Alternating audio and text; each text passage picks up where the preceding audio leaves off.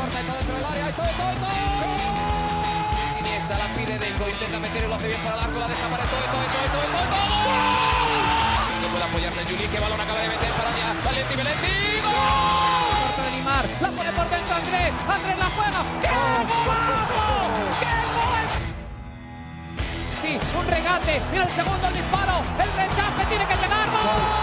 Del Barcelona.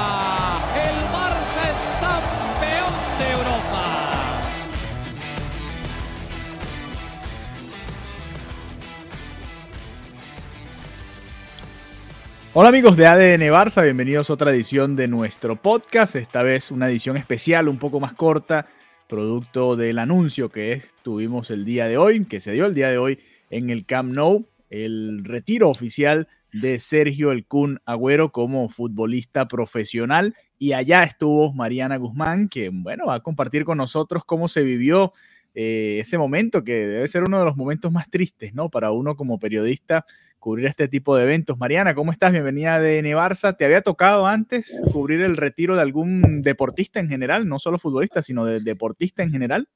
Hola Alejandro, mira, la verdad que no, y hoy fue, mm, fue un día que, que, que generó impacto, ¿no? Un día que, que me tocó sentimentalmente. Todos los periodistas que estábamos ahí sabíamos lo que íbamos a cubrir, no era una sorpresa, y ya lo habíamos comentado en el último episodio de ADN Barça, esto era un secreto a voces, ¿no? Que mm, hoy el Kun iba a anunciar su despedida del fútbol, pero mm, cuando vi salir al Kun, el momento en el que se sentó, la, la manera en la que estaba tan cabizbajo que literalmente no subía la mirada. Esos segundos donde te das cuenta de, Dios mío, está totalmente hundido. Pero una persona así, además el Kun que es tan alegre, que es tan particular, que tiene esa singularidad, verlo que no levantaba la cara, uy, se generó un silencio y una sensación en todos los periodistas que era como, Uf, esto está siendo aún más fuerte de lo que habíamos imaginado. Y luego los primeros momentos en donde intentó hablar y simplemente no era capaz de hablar porque se iba en lágrimas, intentó hablar un poco, se le cortaba la voz. Te lo juro que, y bueno, igual uno está como periodista, pero uno es ser humano Claro. y, y tocó. O sea, a mí me, me, me dolió, me, me hizo sentir como, uff, no, qué momento tan fuerte. Y nunca había vivido algo similar a esto. La verdad que no, también tiene un componente muy, muy fuerte la, la manera tan abrupta, ¿no? Era un jugador que llegaba, que, que venía a, a finalizar, ¿no? Porque ya le estaba de cara a lo que es este ocaso de la carrera. Sí. Pero venía todavía a aportar, un jugador que todavía tenía, por supuesto que tiene fútbol, y, y ver cómo de un momento a otro en ese partido donde pidió el cambio, termina pasando luego esto. Fue muy triste, fue, fue triste, yo creo que que todos los periodistas que estábamos ahí eh, nos sentimos un poco más afectados al verlo a él así. Ya luego cuando comenzó el turno de preguntas, luego con el video, bueno, todo se fue mejorando un poquito, por así decirlo, pero esos primeros momentos, te lo juro, que se dio un silencio así de sepulcro y luego la gente aplaudió y, y él volvió y él pudo hablar. Cuando me refiero a la gente que aplaudió, me refiero a las personas que estaban ahí pegados a él. Este acto Sí. se hizo, eh, se hizo en los exteriores, no se hizo en el auditorio. Se habilitó una zona y en la parte más cercana estaban los jugadores del primer equipo, estaba Piqué, vi muy cerca Piqué, vi- la verdad que estábamos todos muy cerquitas. Era una pequeña baranda la que separaba la prensa de los jugadores y de los invitados. Eh, de mi lado estaba, hacia mi lado estaba más Piqué, que, que como fue uno de los- últimos en subir, no se pudo sentar con el resto. Vi a De Araujo, no fue Dembélé, que bueno, Llegó tarde como cosa rara. pero sí llegó a ir, yo no lo llegué No, a ver. no sé, no sé, estoy echando yo broma, la verdad, no sé si fue o no fue. No fue, no fue, no fue. Yo estaba pendiente y no, no lo vi. No lo vi y eh, nada, eh, estaba Guardiola, que cuando llegó. Guardiola, bueno, todo el mundo, las fotos, video de, de Guardiola, eh, también un, un momento, ¿no? Y también una persona muy especial, por supuesto, para, para el Kun. Y bueno, para el barcelonismo, ni hablar, ¿no? Tener ahí a Guardiola en el Camp Nou, fue como, wow, qué momento tan raro, te lo juro. Y, y bueno, estaba por supuesto su pareja, fue bastante, fue bastante familia del Kun. Estuvieron también eh, acompañándolo en, esta despedida, en este comunicado de su despedida del fútbol profesional. Y, nada, Alejandro, yo te lo juro, yo me sentí triste, o sea, salí, de, la, salí de la rueda de prensa bajoneada, me, me gustó que se reconociera mucho su carrera, ¿no? Porque al final logró cosas tan maravillosas, o sea, logró superar récords. Eh, directamente no lo hizo en esta liga, lo hizo en la Premier, pero es un jugador valiosísimo, un jugador que dio muchísimo, un jugador que tenía el gol. Y, y bueno, nada, no sé, estaba pensando que este año me había tocado vivir como experiencias muy tristes en el Camp Nou, ¿no? O sea, a mí, yo directamente con la, con la despedida de Messi, yo lloré, ¿no? O sea, se me salían como las lágrimas y veía porque yo estaba fuera del estadio, veía a la gente llorar literal viendo el iPhone, viendo el teléfono, el que tuvieran, ¿no? Pero mm, esto es diferente, esto es diferente ya cuando se habla de salud, ya cuando se habla de no quería, pero los médicos, tuve que hacer lo que era mejor para mi salud, tiene otro tono, ¿no? Tiene, tiene un componente muy diferente y, muy amargo.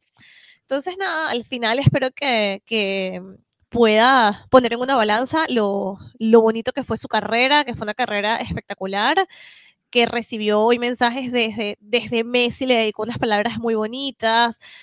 Iniesta, es un jugador referente en el mundo y muchísimas figuras del deporte hoy estuvieron despidiéndose y dejándole mensajes. Yo creo que lo bonito es poner el foco ahora en lo que fue su legado, sus récords, su historia, su trayectoria, por encima de, de, de que esto haya sucedido, que también es súper feo decirlo. Y no se dijo puntualmente o tan fuerte, pero mm, al final esto gracias a Dios se lo detectan a tiempo, porque son temas tan delicados que si no se detectan a tiempo, que si no se toman las previsiones, es que pudo haber terminado en una desgracia, ¿no? Y estuviéramos hoy lamentando otra cosa. Entonces, bueno, tenemos algún vivo, sano, y bueno, se acabó su carrera, pero enfocarnos en lo, en lo que hizo, ¿no? Y, y disfrutar su fútbol. Así es, em, hablabas de los mensajes, yo por ahí en redes leía a Courtois, por ejemplo, que fue el que recibió el último gol en el clásico, el último gol de Sergio Agüero en, su carrera, y, bueno, le hacía ese homenaje con esa foto, ¿no? De, de, Agüero haciéndole el gol. Creo que fueron compañeros en el Atlético de Madrid, si mal no recuerdo, o si no fueron compañeros, estuvieron muy cerca de serlo. Eh, también Harry Kane, mucha gente, por supuesto, como tú decías, en la Premier, porque realmente él llegó muy joven a, al Atlético de Madrid y consiguió títulos y consiguió cosas importantes, pero su, su estrellato llegó en la Premier League, ¿no?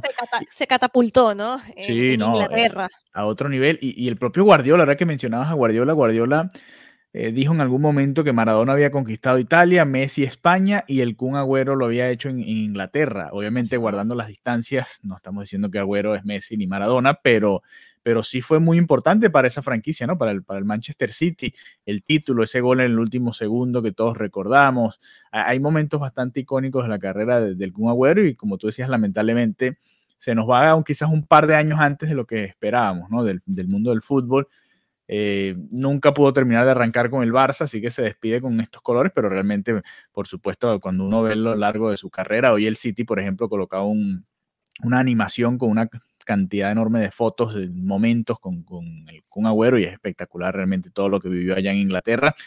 Y qué triste, ¿no? Al Barça este año es que la verdad es que no, le ha pasado de un poquito de todo, ¿no? Eh, hacemos un recuento de último año y medio, dos años, y la verdad que cualquier tipo de circunstancias que uno se le venga a la mente. Muy, muy fuerte. Están ahí, ¿no? Tú hablabas de, de esos momentos tristes, de, la despedida de Messi, de todos los momentos duros que le ha tocado vivir a la afición. Eh, sé que en los últimos años, por ejemplo, la partida de Iniesta, de Xavi, fueron como distintas, ¿no? Eran como un marco de alegría, además era con el público, eh, eh, fueron después de, ciertos títulos, había como otro, otro ambiente, ¿no? Una despedida totalmente distinta a esta que lamentablemente llega de esta manera, ¿no? complicado, el más del Barça venía de viajar de jugar allá en Arabia Saudita, como tú decías, fue un esfuerzo importante, ¿no? Llegar prácticamente del aeropuerto al estadio a, acompañar a su compañero de, equipo. Y bueno, son estos momentos que, nos deja la profesión también no tristes, de, ver la despedida de un atleta casi que forzada, porque la verdad Totalmente Está bien, de resto está bien, pero bueno, nada más y nada menos que el corazón, ¿no?